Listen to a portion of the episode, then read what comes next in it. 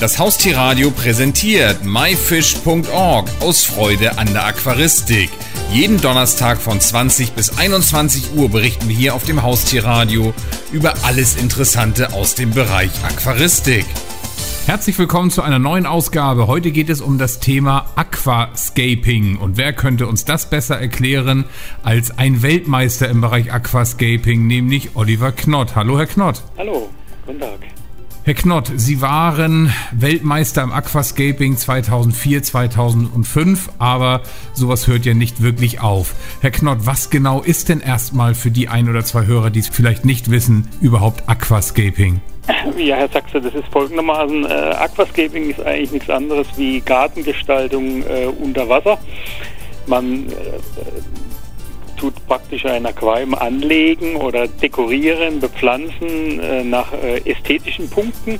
Und dann kommt natürlich auch noch die Tiere, die Fische rein. Aber im Prinzip ist Aquascaping, der Unterschied zwischen Aquascaping und normaler Aquaristik ist, dass die Inneneinrichtungen ganz anders äh, aufgebaut wird oder halt auf ästhetischen Sichtpunkt mehr oder weniger aufgebaut ist. Also ein, ein Landschaftsgärtner im Bereich der Aquaristik. So ist es genau. So kann man so ist es äh, auch äh, für Laien, die sich damit bis jetzt noch nicht so auseinandergesetzt haben, immer ein bisschen äh, besser zu erklären. Also Aquascapen ist halt das englische Schlagwort und äh, das können sich viele manchmal nichts darunter vorstellen. Deswegen ist das ganz gut so. Des Englischen bin ich ein bisschen mächtig. Landscape heißt ja Landschaft und ja. ich denke mal Aqua heißt Wasser, also ist aus Landscape und Aqua dann Aquascaping ja, geworden. Kann man das eigentlich gut kombinieren, genau, so ist es. Was genau ist denn jetzt der Unterschied? Sie haben es ja eben schon ein bisschen angesprochen, wenn ich jetzt ein völlig laienhafter Aquariumbesitzer bin und da einfach mein Stück Holz reinlege und ein paar Steinchen. Mhm. Sie machen dann ja was anderes. Was genau machen Sie denn dann anders? Also im Prinzip ist äh, schon allein die Menge, die ans Aquarium kommt, ist meistens anders. Das heißt, es kommt viel mehr Kies oder Bodengrund rein, dass man mehr Fläche hat auch. Und dann kommen auch viel mehr Steine rein und, oder auch Hölzer. Und äh, man kann die auch kombinieren und äh, das ist, kommt einfach viel mehr Material rein. Das heißt, äh, wenn mancher da so zwei Steinchen reinmacht, dass die Fische sich drunter verstecken können, bei so einem Aquascaper, da äh, findet sich halt dann wie sein Unterwassergebirge manchmal im Aquarium. Und das ist einmal ein großer entscheidender Unterschied. Im grafischen Bereich gibt es ja oftmals diesen Spruch, derjenige hat sich tot gelayoutet, weil er einfach nicht fertig wurde. Ich könnte mir aber vorstellen, beim Aquascaping gibt es sowas ja auch, dass sie irgendwie so gar nicht richtig fertig werden, oder? Ja, also das ist, muss man jetzt, äh, da kann man ganz äh, klar eine Grenze ziehen zwischen, ich will, will mal sagen, der, der ähm, westlichen äh, Aquascaping-Szene und der östlichen, will ich mal so sagen, oder der asiatischen.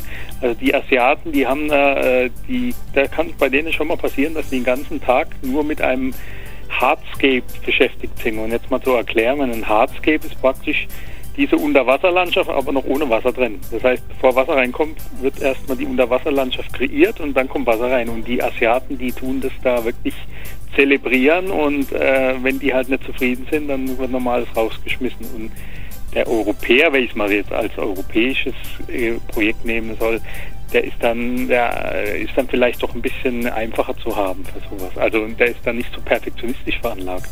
Als was bezeichnet man Aquascaping eigentlich? Als Hobby oder als Beruf oder als etwas völlig anderes? Also Aquascapen ist eigentlich, also es gibt inzwischen, also ich mache ja hauptberuflich schon seit elf Jahren, wenn man das mal so sagen kann, ist natürlich nur ein Teil meines Berufes. Aber äh, man kann jetzt inzwischen schon, es, es kommen immer mehr Aquascaper jetzt, äh, die sich damit selbstständig machen oder erstmal nebenberuflich und äh, ist eigentlich eine Dienstleistung, ist wie ein Gärtner, kann man so sagen. Weil es ist ja natürlich, die eine Sache ist das Aquascapen, die andere Sache ist das Ding nachher auch noch zu pflegen. Das kommt ja auch noch. Das finde ich jetzt gerade ein spannendes Thema. Ich hoffe, Sie erlauben mir die Frage, wer engagiert denn einen Aquascaper? Ist das der Aquarianer, der sagt, ich habe da selber nicht so den Nerv drauf, das soll mir jemand einrichten? Oder ist das eher eine Firma, die in der Empfangshalle ein riesengroßes Aquarium hat und das lieber etwas schöner haben möchte? Also man kann grob, man kann eigentlich drei, äh, drei Aufteilungen machen. Einmal der Privatkunde, da gibt es immer wieder mal ein paar. Dann gibt es natürlich die Firmen, die jetzt zum Beispiel äh, im Eingangsbereich, so wie Sie schon gesagt haben, Aquarium haben und das halt schön gestaltet haben. Und ganz, ein ganz großer Batzen davon ist das Zoofach, der Zoofachhandel, weil die brauchen unterstützt manchmal so externe Leute, die, die, die das Fachpersonal äh, schulen, beziehungsweise auch dann den Endverbraucher damit begeistern. Also da ist sehr vielschichtig. Nun ist ein Aquarium ja nicht gleich ein Aquarium, sondern die sind ja doch sehr unterschiedlich. Der erste große Unterschied ist ja immer, ist es Süßwasser oder Salzwasser? Ist das für Sie auch ein Unterschied beim Aquascaping? Ja, ganz eindeutig. Also ich bin äh, ganz Schwerpunkt Süßwasser. Ich mache ganz selten überhaupt Meerwasserprojekte. Und äh, das Aquascapen an sich betrifft fast im Moment nur, das ist eigentlich hauptsächlich für Süßwasseraquarien, wobei so langsam auch Meerwasseraquarien auf eine anderen Gesichtspunkte gestaltet werden. Aber das steckt noch in den Kinderschuhen. Also Aquascaping betrifft so, äh, also wenn man über Aquascaping redet, dann redet man meistens zu 90, 95 Prozent über Süßwasseraquarien, also tropische Süßwasserbecken. Das ist auch nochmal ein Unterschied. Ne? Zu Kaltwasserbecken, also einheimische Aquascapes gibt es kaum. Noch nicht. Wenn wir schon bei den Unterschieden sind, bleiben wir da mal. Hoffentlich gibt es das ja nicht mehr, das, was jeder kennt, das heimische Goldfischglas. Ja. Ähm, aber gehen wir einfach mal davon aus, ich habe jetzt ein einfaches Goldfischglas mhm. oder mein Nachbar hat jetzt ein größeres Becken mit Piranhas. Gibt mhm. es da für Sie auch Grenzen, dass Sie sagen, das kann man machen, das kann man nicht machen? Bezogen auf die Fischarten? Ja, ja da gibt es natürlich ganz, es gibt natürlich ein paar Fischarten, die jetzt zum Beispiel auf also beim Aquascapen ist natürlich auch immer äh, der, das, die Pflanze am Schluss auch sehr wichtig, weil die natürlich auch noch für die die, für den Garteneffekt sozusagen äh, ähm, zuständig ist. Und da gibt es natürlich Fische, die machen natürlich erstmal alles nieder, was grün ist. Und es gibt halt auch Fische, die einfach von der Wasserbedingung nicht unbedingt ähm, für Pflanzenaquarien geeignet sind oder halt irgendwelche Barsche oder auch ein Goldfisch, so ein typisches Beispiel. Man kann, ich habe letztens auch mal ein Anführungsstriche Aquascape mit Goldfischen gemacht, das geht. Man muss halt dann äh, ein bisschen andere Pflanzen nehmen, weil Goldfische fressen gerne an Pflanzen rum und da muss man halt eine andere Sorte nehmen, die die nicht so mögen, wie man so sagen. Piranhas, mal kurz drauf zurückzureifen, habe ich auch schon ein Becken eingerichtet. Das ist dann nicht unbedingt Aquascaping, das ist dann einfach Aquarieneinrichtung schön gestalten mit Piranhas. Geht aber auch. Das Thema Aquascaping behandelt ja wahrscheinlich, gehe ich jetzt einfach mal von aus, nicht nur das grobe Einrichten des Aquariums, sondern sie müssen ja auch für die Fische einen wirklich adäquaten, wohlzufühlenden Lebensraum schaffen. Das heißt, sie müssen ja dann das Aquarium dementsprechend auch auf die Fischsorte oder Fischsorten anpassen. Das heißt, es reicht ja nicht nur das, was reinkommt, sondern auch wie es reinkommt und wie Sie dann sagten, ja auch die Pflanzen, oder? Ja, ja, das ist ganz wichtig. Also man muss immer, äh, man muss sich immer vorher bewusst sein, was für Tiere reinkommen. Äh, Fische, Schnecken, Garnelen, die, die Auswahl ist ja sehr groß. Und man kann, man muss natürlich dann schon ein bisschen drauf eingehen. Das heißt, wenn ich jetzt zum Beispiel Fische reinsetzen möchte, die sehr äh, ein bisschen scheuer sind und auch äh, Unterschlüpfe brauchen, da kann ich hier nicht so eine, eine Tallandschaft bauen, wo keine Versteckmöglichkeiten sind. Also man muss da schon ein bisschen auf die Bedürfnisse eingehen, das sollte man sich aber vorher überlegen. Oder man richtet das Becken ein und nimmt dann die Tiere, die auch dazu passen. Also das ist schon ein wichtiger Punkt, ja, das stimmt.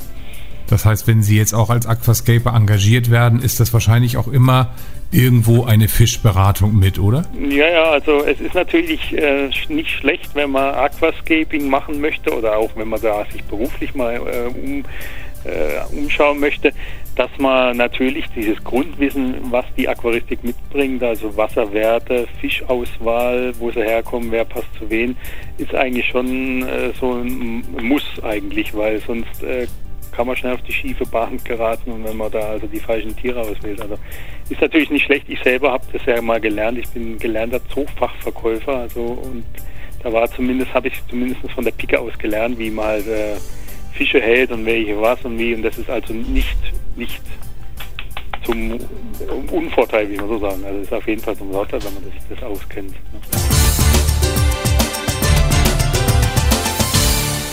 Ich jetzt als Laie dieses Interview höre und dann sage, das finde ich eine tolle Sache, da hätte ich Lust zu, wie kann ich denn Aquascaper werden? Als Lehrberuf gibt es das ja wahrscheinlich nicht, oder? Nee, nee, das ist es ja. Also es gibt, das ist kein offizieller Beruf. Also im Prinzip ist es der einfachste Weg, ist, wenn man den Zoofachhandelsweg einschlägt. Das heißt, Einzelkaufmann im Zoofachhandel könnte man erlernen. Das ist ein drei, normal zweieinhalb bis dreijähriger Beruf. Und da geht man natürlich nicht nur Aquaristik rein, da ist man natürlich auch mit den anderen Tieren beschäftigt. Und ähm, man, also als junger Mann kann man das, oder junge Dame kann man das also als äh, erlernen, diesen Beruf. Als Quereinsteiger ist es auch nicht schlecht, wenn man jetzt zum Beispiel auch mal in einem Zoogeschäft arbeitet, zum Beispiel, wo Fische verkauft werden. Dann kann man so langsam in das Thema rankommen.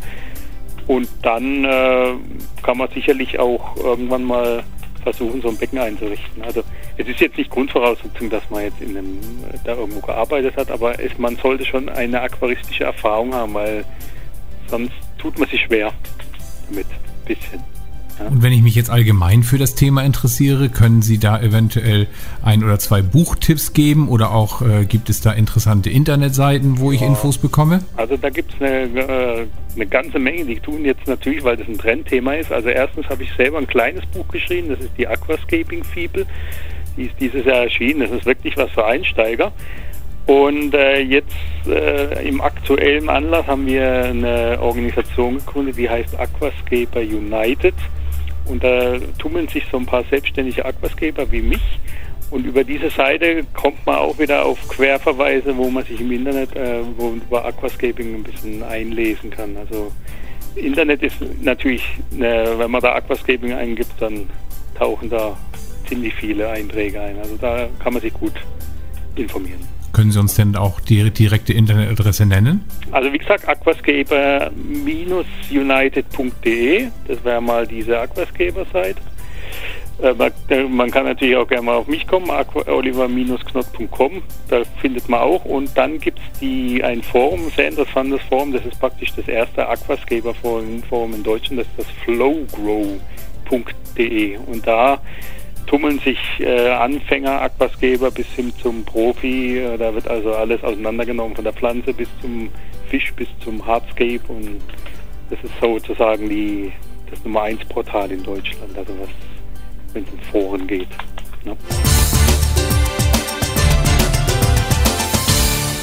Herr Knott, wenn wir jetzt schon mit einem Weltmeister telefonieren, dann müssen wir natürlich auch fragen, wie wird man denn überhaupt Aquascaping Weltmeister? Wie kann ich mir so eine Weltmeisterschaft vorstellen?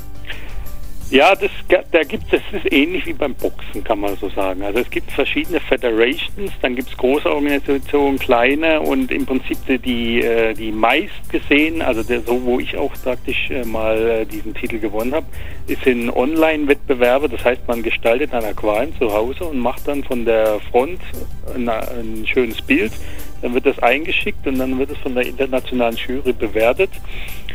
Und dann landet man, wenn man Glück hat, ganz oben da gibt es halt jetzt inzwischen wirklich ein, zwei große, jetzt, äh, äh, sagen wir mal, ähm, Wettbewerbe, die so weltführend sind. Das ist einmal der Aquarium Association in Amerika, also der AGA Contest.